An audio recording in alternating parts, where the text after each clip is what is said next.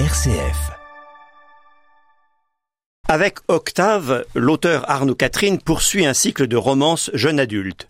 Romance, c'était d'ailleurs le titre qu'il avait donné au premier opus. On suivit les nouvelles vagues, puis aujourd'hui cette Octave qui semble être le personnage clé de ce qui est à ce jour une trilogie. Quand le roman commence, on comprend, sans avoir lu les tomes précédents, qu'Octave a mis successivement à mal les sentiments de Vince, un jeune homosexuel, et de Marilyn, une dessinatrice, deux personnages que l'on retrouve, désir intact, quoique un peu désenchanté. Arnaud Catherine développe son récit selon une triple focalisation, donnant la parole successivement à Vince, à Marilyn, puis à Octave, entre décembre 2020 et mars 2021. Il ouvre sur un article de presse intitulé Confinement, une jeunesse à bout, qui situe le roman dans cette époque particulièrement pesante pour tout le milieu étudiant parisien où évoluent ses personnages. Pour le remettre de sa déception amoureuse, la mère de Vince lui a offert quelques séances de thérapie. Elle a même insisté. Et Vince s'est dit pourquoi pas?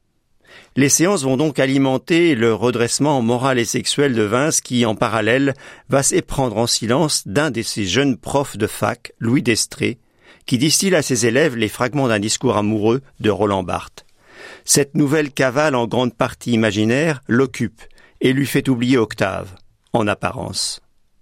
Pendant ce temps-là, Marilyn se débat dans ses dilemmes d'étudiante larguée et fauchée.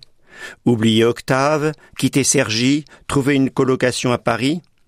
Elle tombe sur Titus, qu'elle pense être gay, mais se trompe. En plus, le reconfinement met bas ses rêves. Étudier l'histoire de l'art, écumer les musées et les galeries, traîner des heures au café. Niette.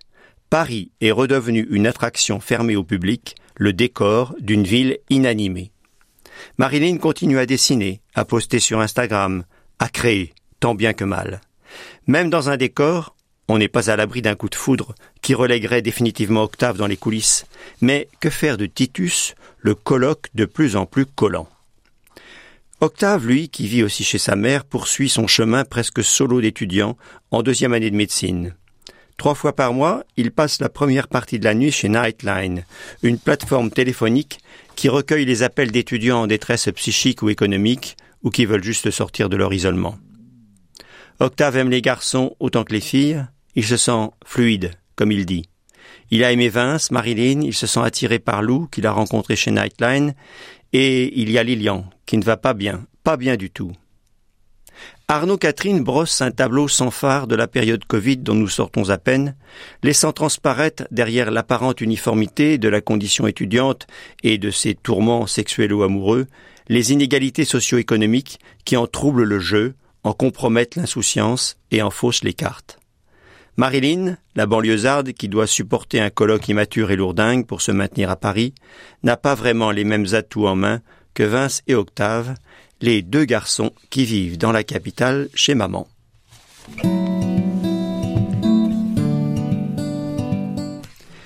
Villers-sur-Mer, Normandie. Extérieur, nuit.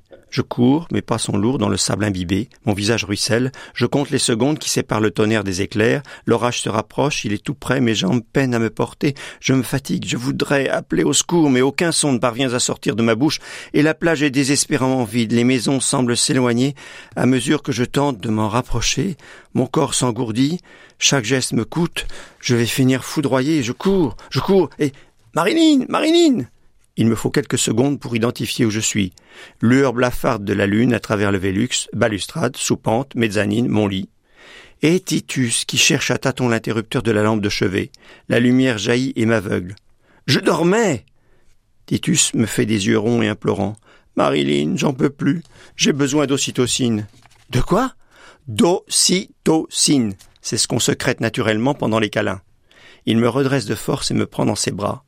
Mec, tu fais quoi? Il se met à respirer mon cou, mes cheveux. Sérieux? Pardon, pardon, juste un petit câlin pour secréter trois minutes. Je sais, si j'avais une meuf, s'il n'y avait pas cette putain d'épidémie, j'en serais pas réduit à ça. Je veux dire à toi, te demander ça, enfin tu me comprends, laisse-moi secréter, je t'en prie. Je suis toute crispée et lui, il me tient hyper fort. Essaie, tu vas voir. Essayez quoi? Serre-moi comme je te sers. Il est deux heures du matin, j'hallucine. Tu sens ton taux remonter? Je ne réponds même pas, pas la force. Je suis encore en train de fuir la foudre sur une plage normande. Il finit par me lâcher et pousse un soupir de contentement. Putain, c'était trop bon, merci. Titus, t'es taré. C'est ce virus qui est taré, on va tous finir dingue, tu sais ça Tu me jures que t'es pas amoureux de moi Tu n'y es pas du tout. Non, parce qu'on ne pourrait plus continuer à cohabiter. Je te jure.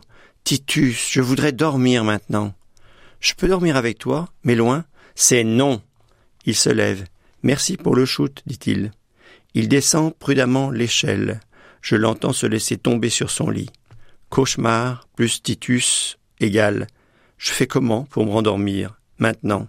Je viens de vous lire un extrait d'Octave, un roman d'Arnaud Catherine pour jeunes adultes, paru chez Albin Michel Jeunesse en 2022. 392 pages, 17,90 euros. À vendredi.